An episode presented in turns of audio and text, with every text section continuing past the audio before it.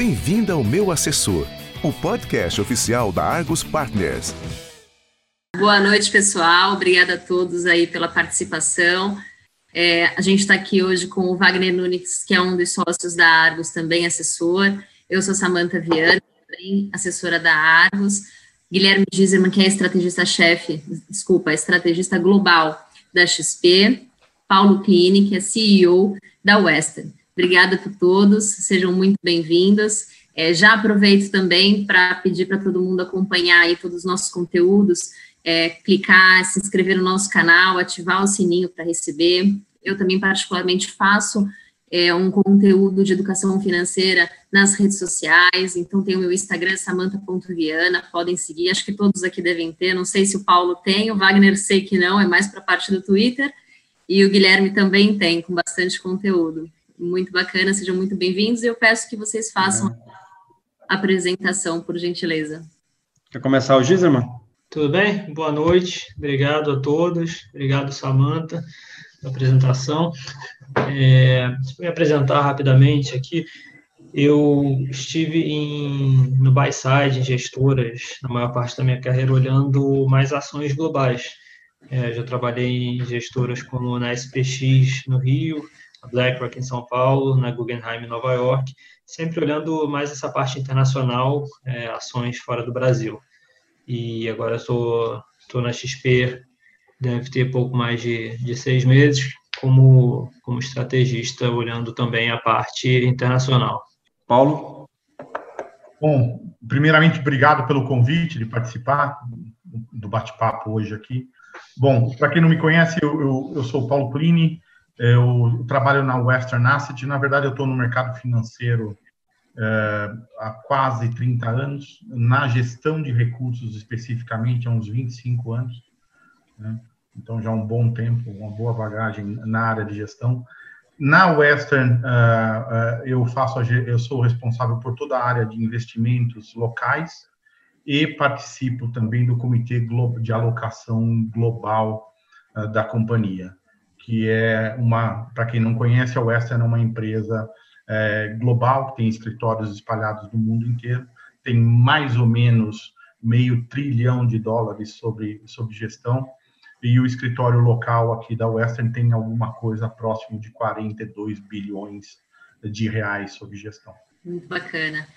É, Guilherme, eu vou abrir aqui com uma pergunta que eu acho que ela já vai te, te ajudar aí para começar a falar um pouquinho de cenário.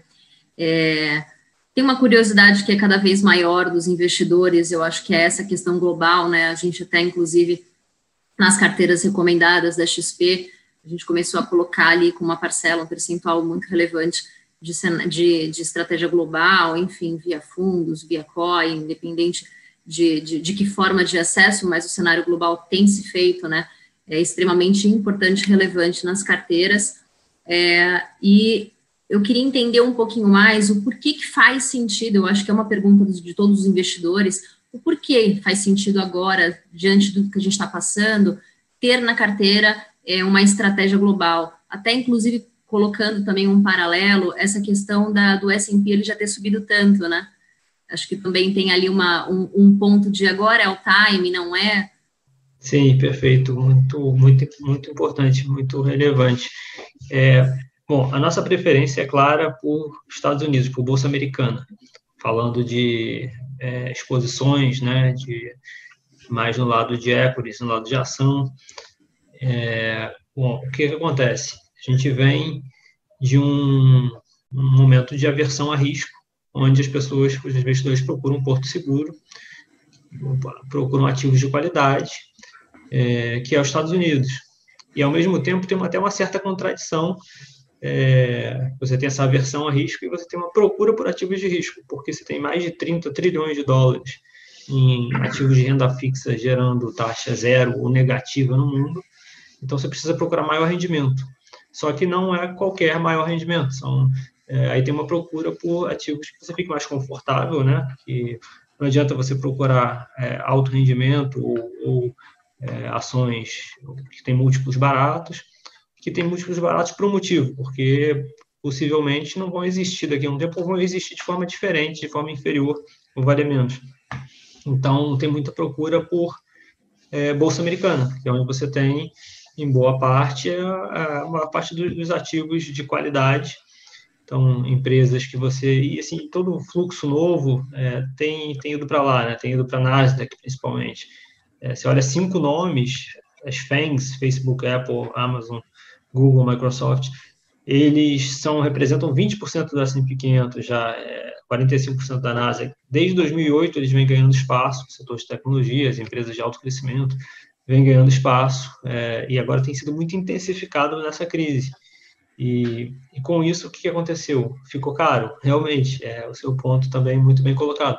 É, a gente veio lá de, no começo desse ano, de não muito tempo atrás, é, de um, um PI de 19 vezes, do preço-lucro, né, 19 vezes do S&P, para chegar a 14, 15 vezes no fundo da crise, onde estava barato, a gente estava fazendo um call com mais convicção de que, de que era uma, uma boa oportunidade, e aí subiu rápido, né, o S&P, em termos de preço, caiu é, 34% do topo até o fundo, só que já subiu 30% do fundo até o topo, é, do fundo até hoje.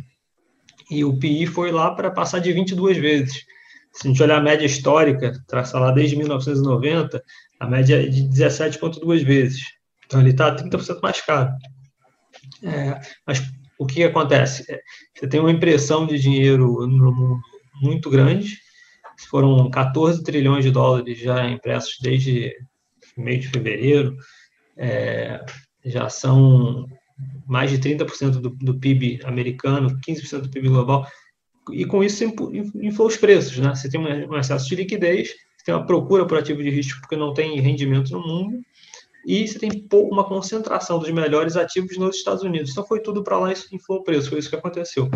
Então não é não é realmente tão óbvio mais né, essa, essa, essa alocação, pode ser uma realização no curto prazo, mas olhando para o longo prazo, é, eu não vejo, não vejo, e comparativamente eu não vejo alternativas melhores, né? Então você tem mercados emergentes, você tem outras exposições que estariam teoricamente mais baratas, mas ajustado ao risco, eu acho que não, acho que podem estar até mais caras, na verdade. E, então eu continuo tendo essa preferência por, por bolsa americana e assim nem todas as empresas nem todos os setores se comportam da mesma forma estão posicionados da mesma forma você tem agora com tudo que está acontecendo e essas mudanças estruturais, digitalização, etc., você tem vencedores e perdedores. E você tem setor de tecnologia que cai é, 14 vezes menos do que energia, por exemplo.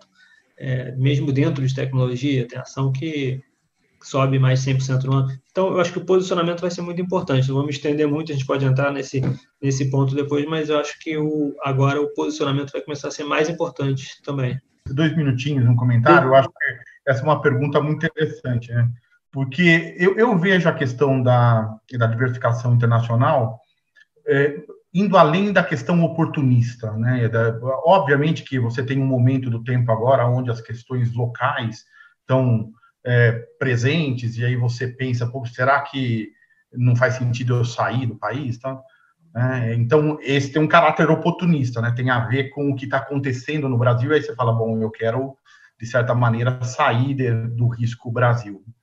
Mas eu vejo que, na verdade, do ponto de vista de investimentos, isso teria é, é, é, tem que ir além da visão oportunista. Na verdade, né, os clientes de vocês têm que pensar, eu acho que vocês têm trabalhado bem nesse, nesse, nesse, nessa questão, é que uma, é uma alocação constante, média, maior do que foi no passado no exterior. Independente, meio independente do, do, do que está acontecendo com o Brasil. Obviamente que essa proporção pode engordar ou emagrecer ao longo do tempo, mas é, acho que tem uma, um ponto aqui que é importantíssimo, que é pensar que uh, ativos do exterior têm baixa correlação com o Brasil, e isso ajuda a melhorar a relação risco-retorno do portfólio dos seus investimentos no tempo.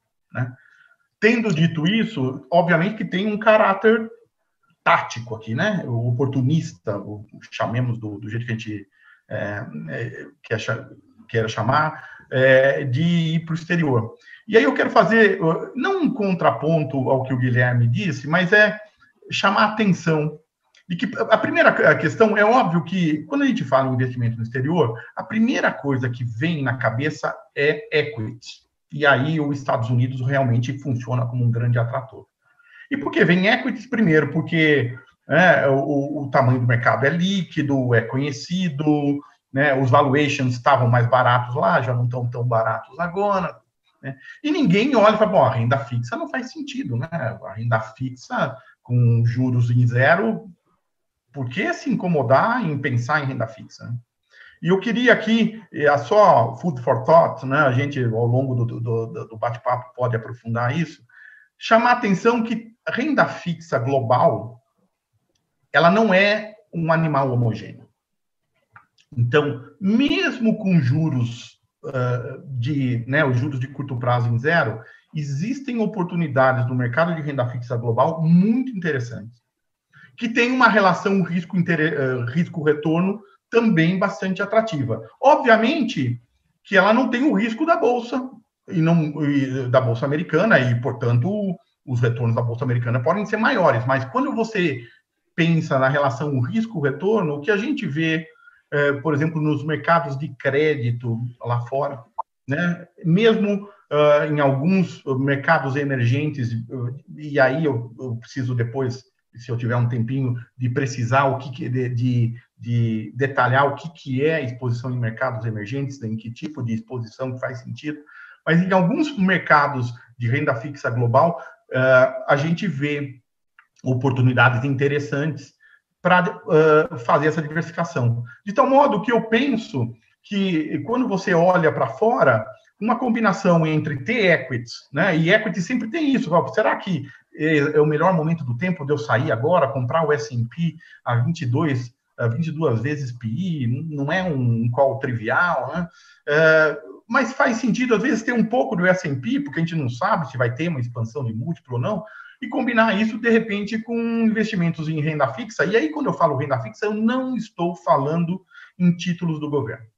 Né? Eu não estou falando em treasuries, não estou falando em comprar bunds, não estou falando em comprar uh, títulos do Tesouro Americano, estou falando em outros segmentos que têm uh, uh, retornos, com, obviamente, ponderados pelo risco, que são bastante interessantes né? e que ajudam a compor aí, de repente, um pouco do portfólio diversificado também no exterior. Né? Uh, se a, o, o, mote de sair para o exterior é diversificar em relação ao Brasil, por que não no exterior também diversificar entre diferentes, diferentes classes de ativos? Legal. Eu queria pegar um gancho de um assunto que os dois tocaram, uh, eu queria que os dois comentassem, depois um complemento que o Paulo comentasse também sobre uma questão de renda fixa.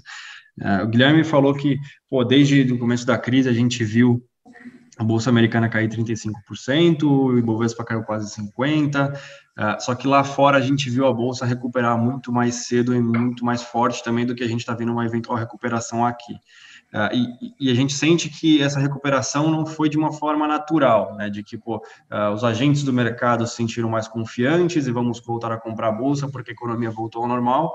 A gente acabou sentindo que a economia continuou a descer a escada enquanto a bolsa voltou a subir a escada. Isso provavelmente vem de uma injeção gigantesca de liquidez por parte do Fed, do Banco Central Europeu, no caso da bolsa, enfim, europeia no geral, uh, e etc.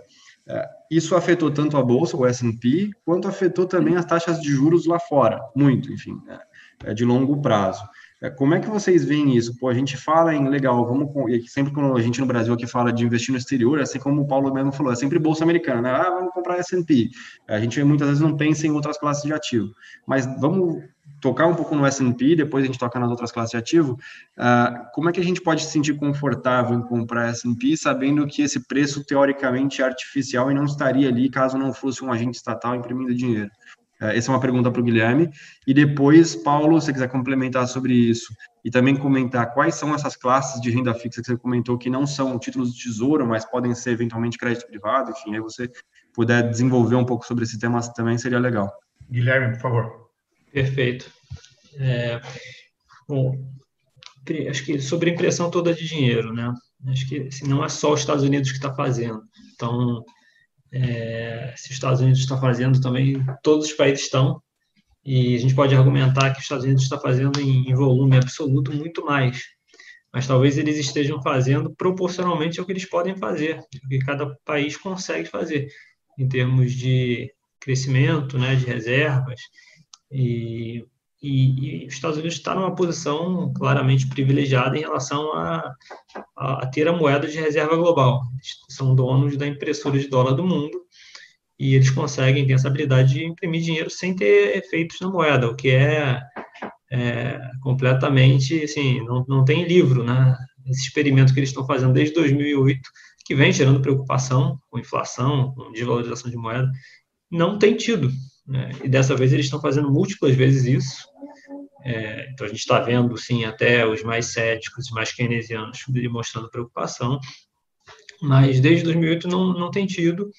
E, e o que, que, eles têm feito? Por, por quê? Em primeiro lugar, as empresas de tecnologia têm tido um efeito muito deflacionário. Aumento de produtividade, redução de preços, comoditização dos produtos. Setor de energia também é muito importante nisso é, representava 16% do S&P lá em 2007, agora menos de 3%, preços de, de petróleo caindo, etc. É, mas então eles conseguem continuar fazendo isso. Então, até quando eles vão continuar inflando, né? É, não sei, pode ser que por muito tempo. E eles têm uma habilidade muito maior do que todos os outros países de fazer isso. Então, essa é uma, uma vantagem, uma posição é, de vantagem que eles têm nesse sentido. Isso do lado da economia. E do lado dos ativos, a gente vê é, abrindo um gap também muito, há muito tempo de é, valuation dos Estados Unidos em relação ao resto do mundo, que questionava-se quando isso iria é, reverter, né?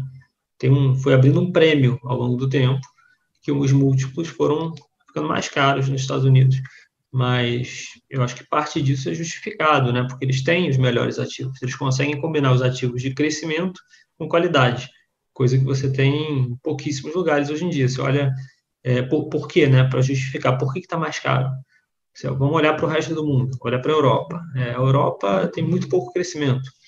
Você tem é, empresas de economia antiga, né? De, de energia, de consumo, de, tem bancos.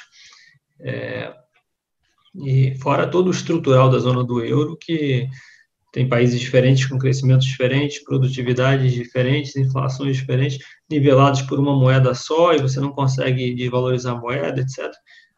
Mas, é, bom, pouco crescimento. É, Japão, Japão não cresce desde 2000 e altamente endividado, dívida PIB 270%, só o balanço do Banco Central japonês é mais de 100% do, do PIB.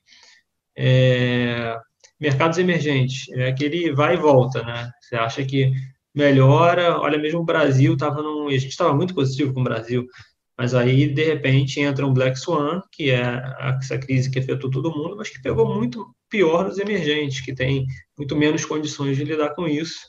Sendo que no Brasil a gente viu essa terceira crise, a crise política em cima da crise financeira, em cima da crise sanitária, e, mas é o tema, é a história dos mercados emergentes, né? Isso, isso você está sujeito a acontecer isso, muito menos nos Estados Unidos. Você consegue fazer uma análise mais fundamentalista de quanto a empresa vale no longo prazo e fazer, montar as posições.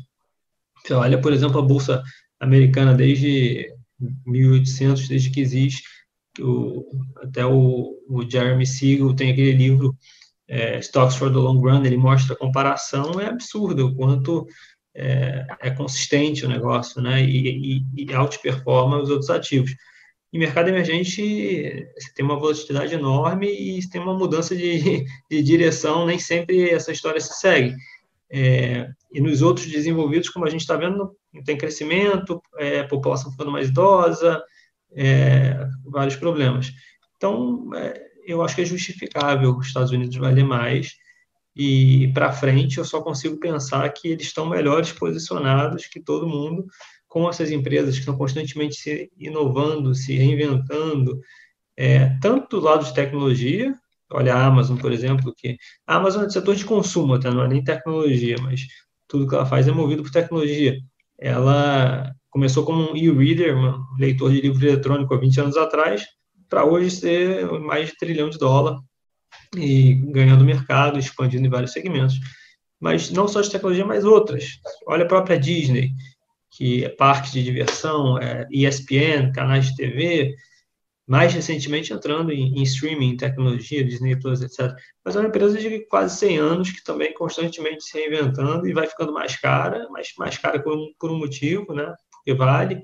E, e o conjunto disso é a Bolsa Americana, que eu acho que lá você encontra esses ativos de maior qualidade e que tem ainda bastante crescimento, até por exposição a esses setores que não estão muito presentes em mercados emergentes, por exemplo, em outros lugares de saúde, é, tecnologia. E, então, eu acho que é, é justificável. Agora, talvez seja um pouco exagerado, porque foi muito rápido e está inflado pelas impressões, injeções de liquidez. Pode ter uma realização no curto prazo? Pode. É, mas no longo prazo eu só consigo pensar que eles estão melhores posicionados que o resto. Sim. Paulo? Eu vou dividir na, na resposta em duas partes. A, a primeira é, é, sobre esse descompasso entre economia e mercados financeiros. Né? Pô, dá um desconforto isso aqui, porque Sim. eu vejo a economia indo numa direção, vejo o mercado financeiro andando na outra, falo, que diabos, né? Será? Até, até que ponto isso é sustentável? Né? É, e depois eu toco um pouquinho no ponto que você mencionou sobre o, o que, é interessante lá fora, né? Além né, da questão que o, que o Guilherme levantou da bolsa. Esse descompasso, deixa eu, deixa eu dar um passo atrás, né? A Western, globalmente, aqui eu estou refletindo, não é a visão do Paulo Klein, não é a visão do Comitê Global de Alocação da, da Western, ela tem uma visão construtiva para ativos de risco olhando para frente. Né? É, e eles falam, Pô, por que, que vocês têm uma visão construtiva no mundo onde o PIB vai colapsar? Né? E a gente tem números aí que são números terríveis para uh, para países desenvolvidos, para países em desenvolvimento, emergentes, enfim, you name it. Aí você escolhe o 5% de queda no ano, não é difícil de, né, de você chegar. É, e, e, ainda assim você tem uma, uma visão, a, a companhia tem uma visão mais construtiva para ativos de risco olhando para frente. E a razão é que, na verdade, esses estímulos que estão sendo dados agora, eles vão ficar por um período mais longo do que a, a recuperação, do que a pandemia. Né? A verdade é que quando você olha, por exemplo, toda a comunicação dos grandes bancos centrais, né, eles estão sinalizando que o relaxamento monetário que eles estão praticando agora não é um relaxamento monetário que some assim que as curvas de contaminação da população começarem a refluir. É algo que vai ficar por um período longo de tempo até que eles consigam ver que uma parte da, né, do hiato do produto, da capacidade ociosa que foi né, é, aberta agora, que está sendo aberta agora, como a gente fala, né, amanhã vai ter um número de desemprego uh, uh, no, nos Estados Unidos, né, o, o non-farm payroll, especula que você pode ter mais de 20 milhões de desempregados numa tacada só. Isto é algo que incomoda, isso vale para os Estados Unidos, mas vale para a Europa, vale para todos os países. Né? Isso é algo que tem incomodado os policymakers, né? os, quem faz política. E o que eles têm dito é o seguinte: assim, olha, gente, eu estou dando estímulo agora, mas não é para agora, porque todo mundo sabe que agora, com o lockdown, tanto faz, ninguém vai consumir. Né? É, na verdade, é para recuperação. E eu só vou retirar e começar a retirar esses estímulos quando eu começar a ver sinais de que uma parte dessa, desse ato, dessa abertura de capacidade ociosa que eu estou vendo agora, for consumida lá na frente. Então, a nossa visão é que esses estímulos, na verdade, eles vão ficar aí por anos, não é algo temporário. Então, este é um motor poderoso, porque se você olhar o que, que aconteceu na crise de 2008 e 2009, você teve um, uma política parecida. A intensidade não é comparável. A intensidade da, dessas políticas de estímulo hoje é infinitamente maior do que foi na, durante a crise de 2008 e 2009. Mas o que, que a gente viu lá? Foi uma, uma questão muito interessante, aonde você introduziu certos estímulos, os estímulos ficaram por um bom período de tempo, a economia reagiu de maneira lenta, né? Todos as, as, os estudos mostram que a recuperação da crise de 2008 e 2009 foi a recuperação mais lenta de todas as recessões que a gente viu no passado. né, nos Estados Unidos, por exemplo, isso é bastante claro, e os mercados financeiros uh, e os mercados de risco, e aí bolsa uh, e outros mercados como crédito, reagiram na frente. E o que a gente está argumentando hoje é que exatamente isso vai acontecer no futuro. É você vai ter um estímulos que são muito maiores do que foram feitos né, no, na crise de 2008 2009, né, múltiplos do que foram feitos lá, né, e que vão permanecer por um período de tempo bastante uh, grande. Né. Costuma-se dizer que essa crise é uma crise sem precedentes, né, para usar uma palavra em voga aí. Os estímulos também são sem precedentes. Né. E se alguns estímulos fiscais talvez saiam da pauta, e isso é mais verdadeiro para países emergentes, não é tão verdadeiro para países desenvolvidos, né, os estímulos monetários vão ficar aí por um, um período bastante longo de tempo. Portanto, a dinâmica que a gente viu no passado, né, onde os estímulos financeiros eles acabam permeando os mercados financeiros e acabam permeando os ativos de risco, né, o que foi bastante verdadeiro na, na recuperação da última crise, também parece ser verdadeiro para essa crise. Né? Então, uh, eu, eu acho que, obviamente, que a gente tem aqui uma preocupação de ver esse descompasso entre o que está acontecendo na economia e o que está acontecendo nos mercados financeiros. Mas se a gente olhar a nossa história recente, não tão recente assim, né, nos últimos 10 anos, a gente viu, de certa maneira, esse descompasso. A economia cresceu muito lentamente e os mercados financeiros e os mercados de risco, né, bolsa, é, mercados de crédito foram para os seus picos históricos. Né? E aqui a gente argumenta aqui é que, dado que os estímulos agora são muito... A crise é maior, mas os estímulos são maiores, e quando você começar a sair, esses estímulos vão ficar aí. Né? E, portanto, uh, esse medo de que ó, uma hora esses estímulos saem e, os, e, aí você vai ter né, uma correção muito forte no mercado, acho que eles não são muito verdadeiros. É um receio, sempre é possível acontecer, mas a probabilidade deles acontecerem de maneira abrupta parece baixíssima hoje. Né? Então, isso dá um certo conforto. Obviamente que tem é, um componente tático, né? Os mercados não são lineares. Você vai, às vezes tem uma alta muito forte, existe uma correção no meio do caminho. Mas eu estou pensando aqui numa tendência mais de médio prazo, né? É, o que quebraria essa tendência de médio prazo que a gente pensa que é uma, uma tendência positiva seria a retirada abrupta desses incentivos. E isso é algo que a gente tem ouvido e tem lido em todo o material produzido pelos policymakers, seja o Fed, seja o ECB, seja o BOJ, o BOC, é que esses estímulos não vão sair tão cedo.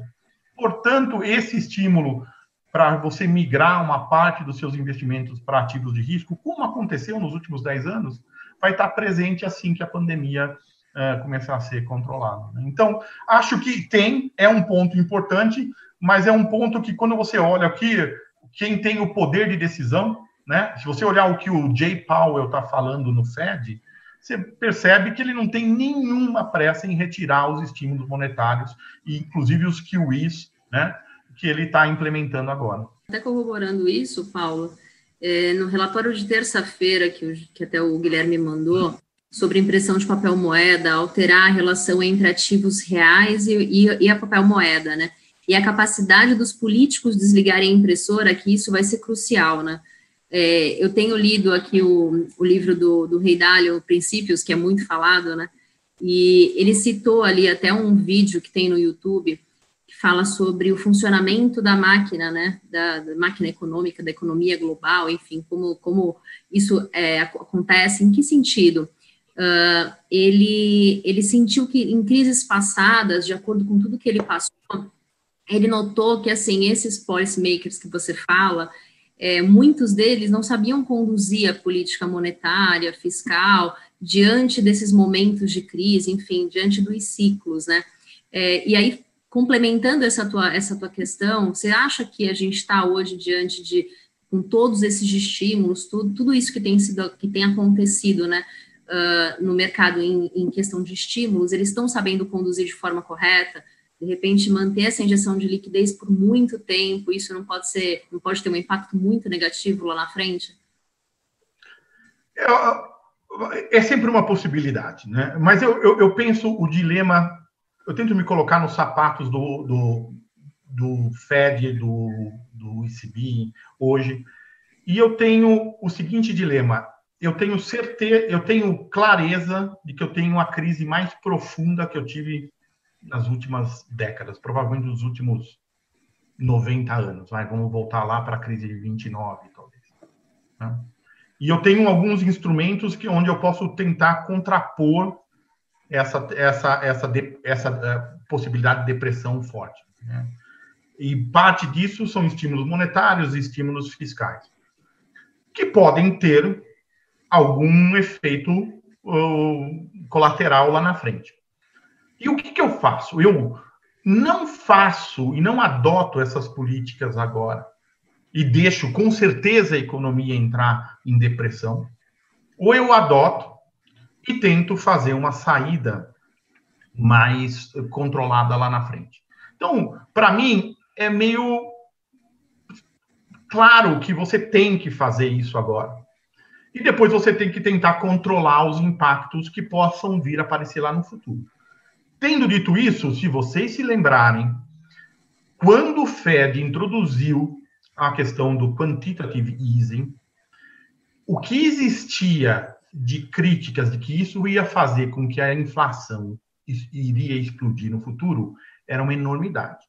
O que a realidade mostrou foi que, apesar da expansão monetária feita, o que a gente viu foi que uma tendência declinante de inflação.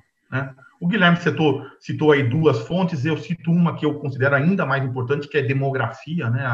O mundo está ficando mais velho, isso tem impacto muito grande sobre geração de poupança no mundo, então, como você e, e de consumo, então isso gera um efeito declinante em preços e em juros, né?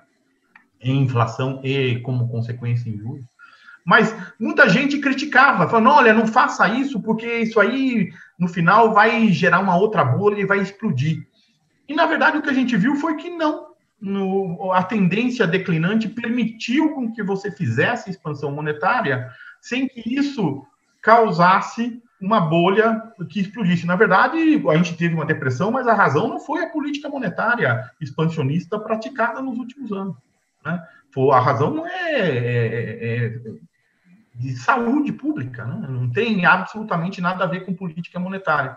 Então, eu acho que esse é um debate que, eh, hoje, por exemplo, tem um debate grande nos Estados Unidos, o, o Fed fez um, um, passo a mais do que ele fez na crise de 2008, que é atuar no mercado de crédito ele não tinha feito isso até o, o quantitative easing anterior era centrado em títulos públicos, né, em títulos do governo americano e o que eles chamam de agency mortgage backed securities, né, que é são hipotecas uh, originadas por pelo Fannie Mae Freddie Mac, que são institutos quase com risco soberano, né, com risco de tesouro americano. Dessa vez não, ele entrou e disse o seguinte: não, eu vou além do que eu fui lá, eu vou entrar no mercado de crédito. E foi bastante explícito, por exemplo, que ele vai, por exemplo, atuar de maneira mais agressiva no mercado de, de high grade, né, de crédito de boa qualidade nos Estados Unidos, e inclusive fez um passo a mais e disse: inclusive eu posso até atuar no mercado de high yield para comprar o que eles chamam de falling angels, né? São os papéis que eram investment grade e viraram non-investment grade por conta da, da crise. E aí o que a gente viu foi uma série de, de eh, investidores e economistas ah, levantando a mão, olha o moral hazard, né? Um, inclusive, que eu sou um fã de carteirinha, que é o Howard Marks, né, fez um daqueles memes famosos dele lá, dizendo sobre o risco de moral hazard por conta da, da, da, da atuação do Fed no mercado de crédito.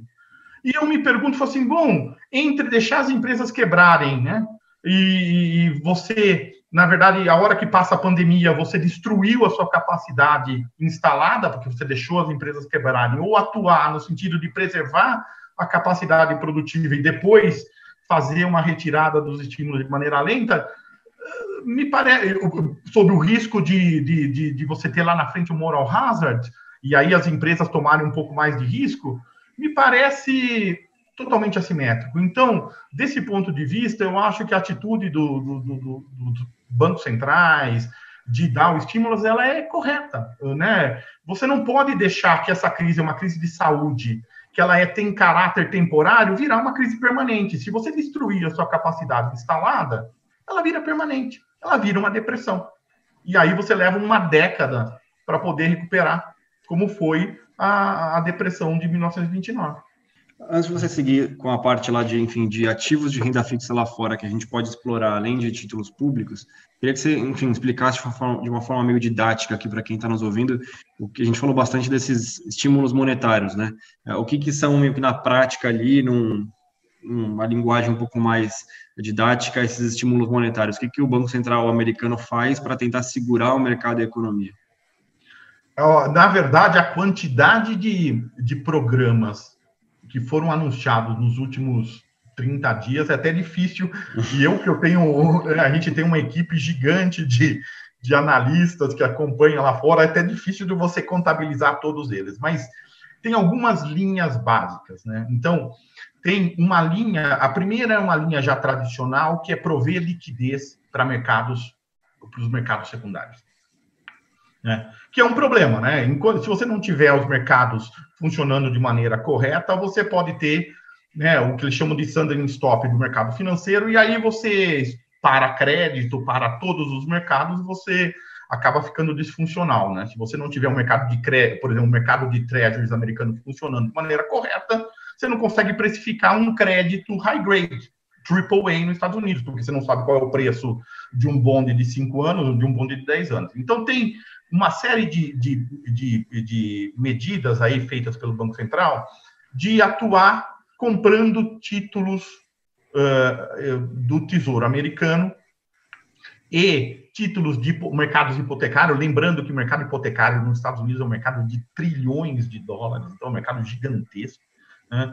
é, para dar liquidez para esses mercados, para manter esses mercados funcionais. Aliás, a, a PEC eh, do orçamento de guerra aqui no Brasil abriu essa possibilidade para o Banco Central brasileiro que não existia antes uh, uh, na, na, na, Constituição. Né? Então, pela primeira vez, o Banco Central brasileiro vai poder fazer uma parte do que o Fed está fazendo. Mas o Fed, por exemplo, e o ECB, e o, o BOJ, inclusive, depois eu posso até comentar, ele foi muito além do que foi o Fed e do que foi o, o Banco Central europeu, o, o, o Fed começou a trazer outras medidas. Ele falou: bom, não adianta só eu atuar no mercado uh, uh, secundário de títulos do governo de mortgage-backed securities, né, de hipotecas. Eu tenho que atuar, primeiro, no mercado secundário de crédito para que uh, o mercado de crédito continue funcionando. Então, ele estabeleceu uma nova linha onde ele pode comprar debentures, né, é, bonds lá, lá fora, debentures no mercado secundário, de empresas com certas características, e ele estabeleceu um critério. Ó, se for AAA, eu compro até tanto, se for Double A, eu compro, compro até quanto, mas ele atuando no mercado secundário, de papéis já existentes. Mas daí o Fed falou, eu preciso ir além disso, quer dizer, além de ir, de, de ir para o mercado de crédito, eu preciso atuar no mercado primário. Então, eu posso agora, e ele estabeleceu regras onde ele pode, na verdade, uma empresa que está com necessidade de captação, ela pode estruturar junto aos bancos uma debenture, né, um bond, e o Fed pode, dado certas proporções, comprar no mercado primário esse bond. Né? E ele disse isto, inclusive, para high grades, e mais recentemente ele falou, inclusive, eu vou fazer isso para high yield também. Ou seja, né? quem, quem precisar de dinheiro vai ter dinheiro emprestado. Você percebe que ele deixa de atuar como provedor de liquidez no mercado secundário e passa a atuar no mercado de crédito. Isto é uma novidade desta crise. O Fed nunca foi, ele era um emprestador de última instância para banco, mas ele não era um emprestador de última instância para economia.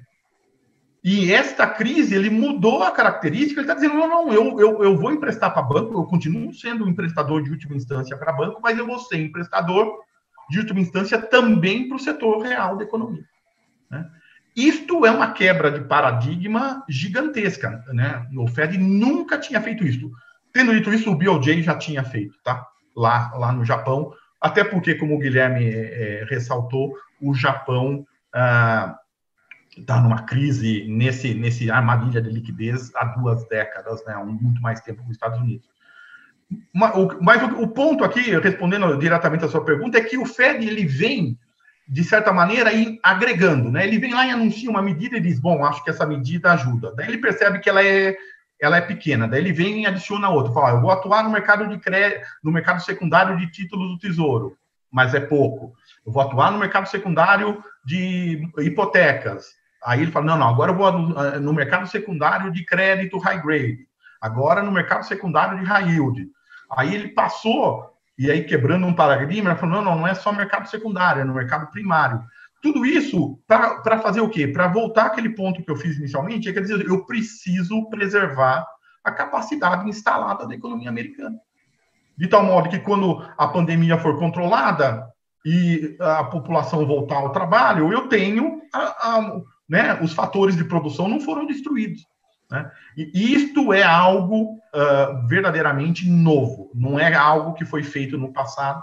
Né? E está sendo, e acho que esse é um ponto que a Western tem, dizendo assim: se precisar fazer mais, o Fed fará. Né? Não é que o Fed diz, olha, eu fiz e parei por aqui. O Jay Powell tem sido vocal dizendo o seguinte: é, a nossa capacidade de atuação é ilimitada. Portanto, e na medida que você quebra o paradigma e você passa a ser emprestador para o setor real da economia, realmente a capacidade do Fed de atuar e segurar os mercados é enorme. Guilherme, eu queria aproveitar agora puxar um pouco para a parte de, de ações. É, você comentou numa live com o Salomão, aquele Coffee Stocks, que é super rápido, né? A gente que faz mais tempo ali, porque tem super bate-papos interessantes. Você falou sobre a temporada de resultados né, nos Estados Unidos, é, já foi boa parte aí das grandes empresas, elas reportaram, parece que em linha com a expectativa né, do mercado, em sua grande maioria, me corrija se eu estiver falando algo é, errado, é, mas você também comentou um ponto de que o próximo TRI e o terceiro TRI né, são também muito, muito aguardados e que aí a gente vai começar a, de fato, ver esse impacto. Você acha que isso já está precificado nos papéis, no mercado hoje, ou ainda não? A gente ainda pode ver aí alguma coisa pela frente negativa em termos de, de investimento? É, já deveria estar. Tá. Excelente pergunta. E já deveria estar. Tá. Nada disso é novo, né? O mercado, a informação toda não é nova. Por isso, por isso mesmo eu acho que é caro o nível que está. A gente está precificando um cenário muito bom, né? E assim, já sabe que o próximo trimestre vai ser muito pior do que esse, tanto em PIB quanto em resultados das empresas. É, mas isso já está na conta e estima-se que a recuperação depois disso vai ser muito rápida. Desculpa, até, até complementando, em termos de digitalização, a gente fala que a gente antecipou de 10 anos para um, né? E quais seriam as empresas aí que se beneficiariam aí quando a gente olha para 10 anos para frente, né? Sim, sim, sim. É um excelente ponto. É, bom, primeiro tem essa questão né, de tá caro, é, a gente está precisando um salário bom já. É, se tiver alguma surpresa negativa, uma onda 2 do vírus, que vai vir, é uma questão de só qual a intensidade, como os países vão estar preparados para lidar com ela. É, se tiver alguma surpresa negativa nesse sentido, ou qualquer outra coisa que apareça que, que poderia levar uma recuperação em W, né? Tive um V na bolsa já, poderia cair de novo para voltar a subir. Por que, que a gente já viu um V? Porque os investidores precificam antes. Então, dois, três, quatro meses antes do pico da recessão, do pico do jobless claims, pedido de auxílio-desemprego, então por isso a gente vê desemprego explodindo e a bolsa subindo. Por quê? Porque o investidor já precifica quando vai fazer a inflexão e quando vai voltar a melhorar. Então a gente está precificando um cenário muito bom já. Qualquer coisa que venha diferente disso poderia ter espaço para uma realização. Agora, independente, eu acho que tem segmentos, empresas, tipos de negócios que vão estar muito melhores posicionados para capturar o que vem pela frente. E, e aí é, é, é, tipo de investidor também, perfil de investidor, né? Eu não gosto de tentar prever semana que vem, mês que vem, eu gosto de traçar cenários de longo prazo, onde eu tenho mais convicção em que determinadas premissas vão acontecer, é, e mirar ganhos mais moderados do que é, tentar ganhar 200 mil por cento em caçando barganhas. Então, dado isso tudo, dito isso tudo, tem uma mudança estrutural que a gente está vendo, que começou lá desde 2008 e agora foi muito acentuada nessa crise, exacerbada pelo isolamento forçado e tudo, que direciona a gente para esse foco de digitalização. Isso significa não só empresas de tecnologia, é, até porque se forem só empresas de tecnologia, é limitado, né, o universo investível, vai tudo, a gente vai virar uma bolha de tecnologia 2.0, uma dot-com bubble de novo, porque tem que, dinheiro tem que, logicamente, teria que ir todo para lá, acho que não é só, não é bem por aí. Então, tem todas as empresas, todos os negócios que já estavam se adaptando e, e que vão conseguir daqui para frente se adaptar para essa nova realidade, vão estar melhores posicionados. Então, posso dar alguns exemplos.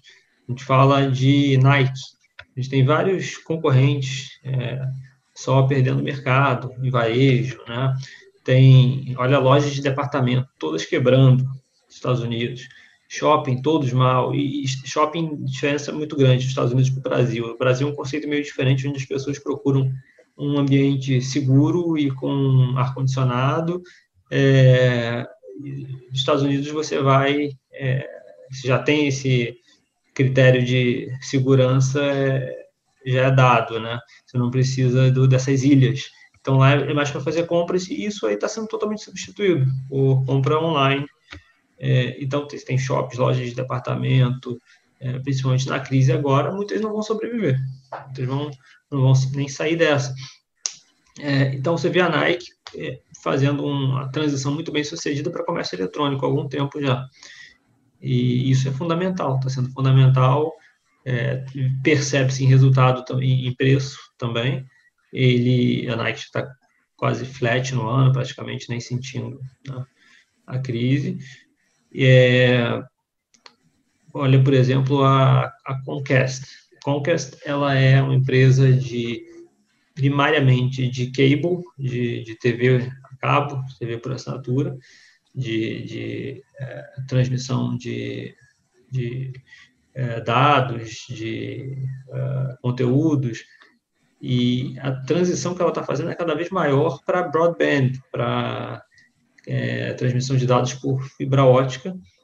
Então, à medida que ela perde com a TV tradicional, com o cabo tradicional, com a assinatura tradicional, ela está ganhando mais do que compensando o que ela está ganhando, provendo essa infraestrutura de dados, que é um business de muito maior margem, margem de lucro, e cresce 8, 9% ao ano, muito maior crescimento. Então, as preocupações estruturais que todas as emissoras de TV que perdem é, espaço para streaming, para YouTube, têm, do lado da Comcast ser mitigado, porque ela tem todo esse investimento que já foi feito, já tem infraestrutura, essa network toda pronta, muito escalável, que eles conseguem aumentar muito a, a, a utilização, a capacidade é muito grande, sem muito custo adicional, e tudo vai para margem, vai para lucro direto. Então, outro exemplo de, de uma empresa que tá, tende a, a, se reinventar, né? E conseguir estar tá bem posicionado. A Disney, outra.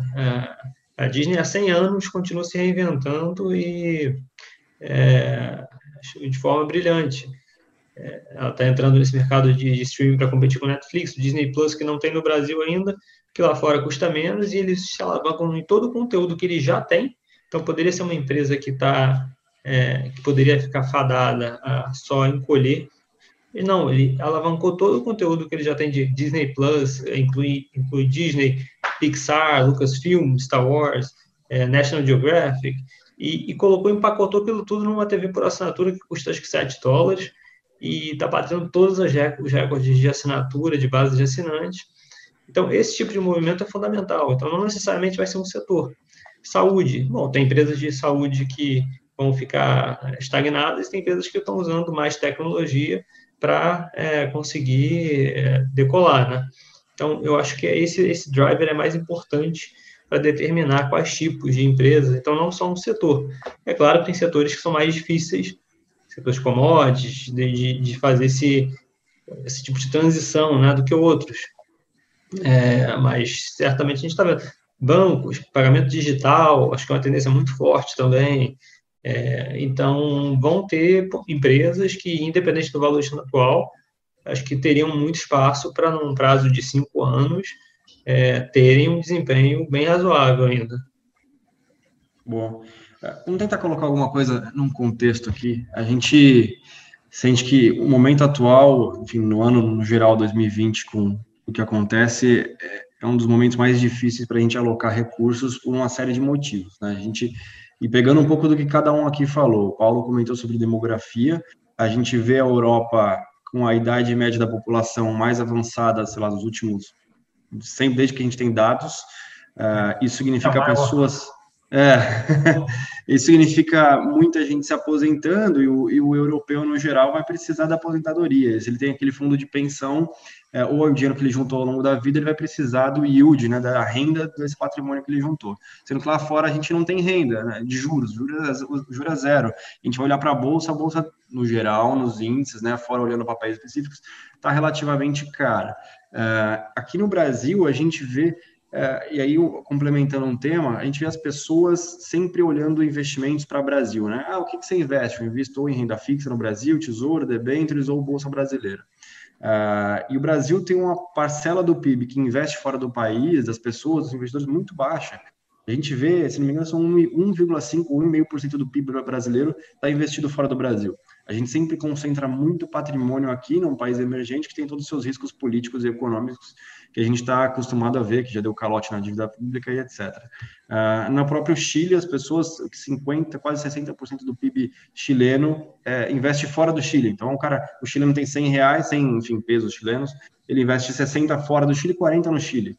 Uh, como é que vocês veem, enfim, somando isso tudo? Era um momento difícil para alocar, onde as pessoas estão perdendo um pouco de renda, uh, muitos estão chegando numa idade cada vez mais avançada, próximos da aposentadoria, precisam pensar num portfólio de médio e longo prazo e precisam pensar que lá na frente eles vão precisar de renda também, seja nos ativos investidos aqui no Brasil, que os preços estão mais baratos, mas carregam risco, seja lá fora, com uma diversificação maior, uh, com menos riscos teoricamente políticos, só que preços um pouco mais caros. Como é que vocês veem que a gente pode abordar isso com as pessoas, com os investidores, e como é que eles podem, enfim, se comportar perante esse cenário? Se quiser começar, Guilherme, depois o Paulo complementa. Eu até quero dar uma complementada na tua pergunta, Wagner, que eu acho que é uma pergunta que corrobora muito com isso. Muito investidor pergunta como é que eu faço para investir fora, né? Porque normalmente a maioria dos acessos é a investidor é, qualificado, né? E a gente até, inclusive, tem o Paulo aqui para falar um pouquinho da, da, dos fundos dele, que ele consegue ter esse acesso para investidor em geral, inclusive via BDRs, que eu acho que muita gente não sabe. Então, Guilherme, você começa, depois o Paulo finaliza aí com essa, essa questão. Sim. É, você comentou do Chile, acho que é um exemplo bom, né? Se você vê é, o percentual de investidores no Chile que investem fora, é um, múltiplas vezes o do Brasil. Na América Latina inteira investe, as pessoas investem mais, se olhar os fundos de pensão, principalmente, né, investem muito mais fora do que nos mercados domésticos o Brasil tem esse home bias muito forte e que eu acho que a gente está tá sendo obrigado a, a mudar é, com tudo que está acontecendo agora. Então, primeiro a gente está tendo uma redução de juros e busca por ativo de risco. Só que aí a bolsa é, não comporta todo esse investimento e a gente está tendo que finalmente enxergando que lá fora você tem opções, né, que às vezes são melhores e, e, e em todo caso a diversificação é muito importante. Então, é, tem tido, com certeza, esse, essa procura por internacionalização como uma maneira de diversificar, como uma maneira de procurar exposições que você não tem aqui. Então, a gente falou de setores de tecnologia, de saúde, por exemplo, de healthcare, que não é estão representados aqui, é, como maneiras de procurar é, ativos de qualidade para investimentos mais longos. Então, acho que essa é uma, é uma tendência que tende a se, se intensificar, assim, é, e assim, é uma questão de, de seguir, eu acho, talvez os passos de, de outros países que já fizeram, mas o, o Brasil tem, acho que tem uma questão de educação financeira também, né? É, pessoas não, não tiveram contato, não precisaram ter contato, porque durante muito tempo a gente teve a Selic nos patamares que estava, então não precisava procurar muita outra coisa. Mas agora a gente está sendo forçado a olhar um pouco mais, entender um pouco mais e ver o que, que tem. E, e ver que às vezes tem coisa melhor lá fora, tá? Bom, Paulo? Eu acho que o comentário que eu faria são dois, na verdade. O, o, o primeiro é sobre a questão do home bias, né, do, que o Guilherme mencionou, né, a tendência do investidor investir no mercado local. Então, a verdade é que isso existe no mundo inteiro, tá? Então, quando a, os estudos mostram é que o home bias existe. A pessoa tem lá né, os passivos dele, ele investe, mesmo o japonês, né, que tem juros 0 a 20 anos, ele tem uma parte da, do investimento dele lá no Japão, em ienes. Tendo dito isso, no Brasil é absolutamente mais baixo do que qualquer país do mundo, né? aberto, né? Minimamente com o mercado de capital minimamente desenvolvido. Então, o fato, o, o, acho que o home bias não vai desaparecer, né? O, uma parcela relevante dos investimentos vai ter que continuar tá, no mercado local, porque os gastos, o passivo do seu cliente está em reais, né? Então, ela, ela vai estar tá lá.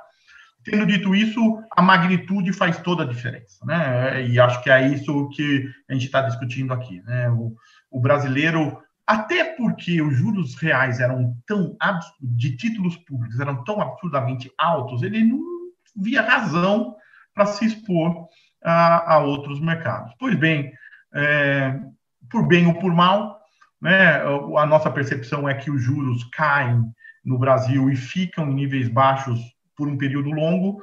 É uma questão meio de sobrevivência agora, você se tornar um pouco mais normal, né? O brasileiro virar um pouco mais, mais, eu não vou dizer virar um chileno, né? Nem um, nem um japonês que investe uma proporção grande da sua riqueza fora, mas minimamente um europeu, né, um americano, que também tem o home bias, mas né, que investe um pouco mais lá fora. Então, isso eu acho que é, é assim, o que a gente não. Eu acho que o primeiro ponto é não pense o investimento no exterior como né, a, a salvação da lavoura, mas ele é um movimento que tem que ser feito. Uma parte vai continuar no mercado local, e a gente tem aqui né, algumas alternativas do mercado local, a parte lá fora, eu acho que ela vai ter que crescer naturalmente. E um ponto que eu acho que faz aqui, que é importante, que eu sempre falo com os nossos clientes, é o seguinte: vamos nos colocar nos sapatos do cliente agora, né? Que não está acostumado a sair no exterior. E aqui eu acho que é um, um, um, um dilema, né? Porque você diz: olha só, eu estava acostumado a ter títulos públicos do mercado local ligados à Selic. Não tem, não tem nada mais conservador do que isso. E aí, quando eu venho e falo assim, não, agora você tem que sair no exterior, você tem que comprar bolsa com risco cambial. Você percebe que você sai do, do, do espectro mais conservador e pula para um muito agressivo. Né? Então, não é trivial para o cliente também eu acho, fazer esse salto de maneira relevante, porque você sai de um ativo que tem volatilidade zero, vai, tudo bem, vai, o cara tinha um pouco de multimercado, a hora que você combinava a volatilidade do, do, do da carteira dele aqui era 1%, 2%, para um negócio que tem volatilidade, quando você adiciona a volatilidade cambial, de 20%. Né? Então não é trivial. O que, que a gente tem argumentado aqui? Tem coisa no meio do caminho tem, tem investimento, investido, de novo, o mercado uh, global é tão profundo, tão, tão diversificado, tão cheio de alternativas, né? E eu quero, não quero aqui de maneira nenhuma jogar água no chope do, do, do, Guilherme. Eu acho que bolsa americana faz sentido num portfólio, tá? Mas o que eu argumento é que você tem outras alternativas cuja relação risco-retorno não está lá na ponta. Então, de tal modo que o cliente não precisa pular de um investimento né, conservador no Brasil para um investimento agressivo no exterior. Né? E um deles é o que, eu, que a gente tem feito ponto aqui, que a gente tem oferecido, que é o renda fixa global, que é uma coisa no meio do caminho entre a renda fixa local e a bolsa uh, americana. Tem uma volatilidade que é igual à bolsa local, o renda fixa local? Não, é maior. Né? mas uh, também não é a volatilidade da bolsa. E aí você pode, eu, a gente argumenta também, de fazer um mix entre exposição cambial, então você faz alguns investimentos, por exemplo, com, com, com exposição cambial, onde a, a variação do, do, do, real afeta o seu, o seu rendimento, e alguns investimentos que você pode fazer é investimento no exterior, mas sem o componente de, de, de moeda.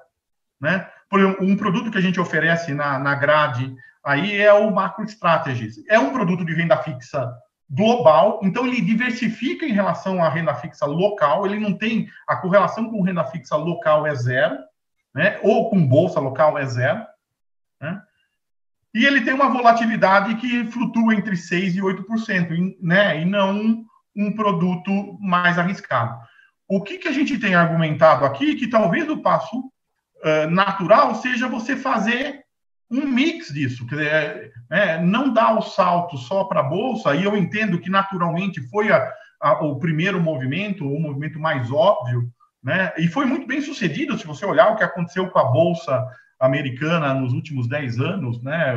Realmente a performance foi estelar, né? Mas a gente argumenta, por exemplo, que outros, outras estratégias como essa que a gente oferece na rede, elas complementam e elas têm uma relação risco-retorno que fazem que faz com que quem está aprendendo a sair, a, a, a, né, a, fugir do home bias, não tenha necessariamente que pular num, uma, numa asset class que seja absurdamente volátil. E, gente, eu quero agradecer. Não sei se vocês querem fazer alguma consideração final. Não, obrigado, obrigado pelo convite, obrigado a todos que assistiram.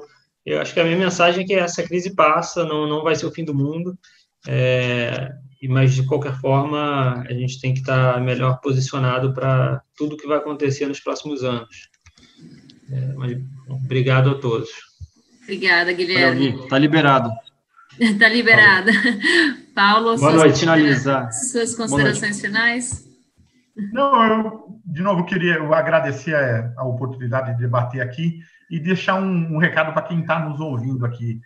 É, a, o, o, recado é o seguinte: olha, diversificar uh, no exterior é algo uh, inexorável, ele vai acontecer.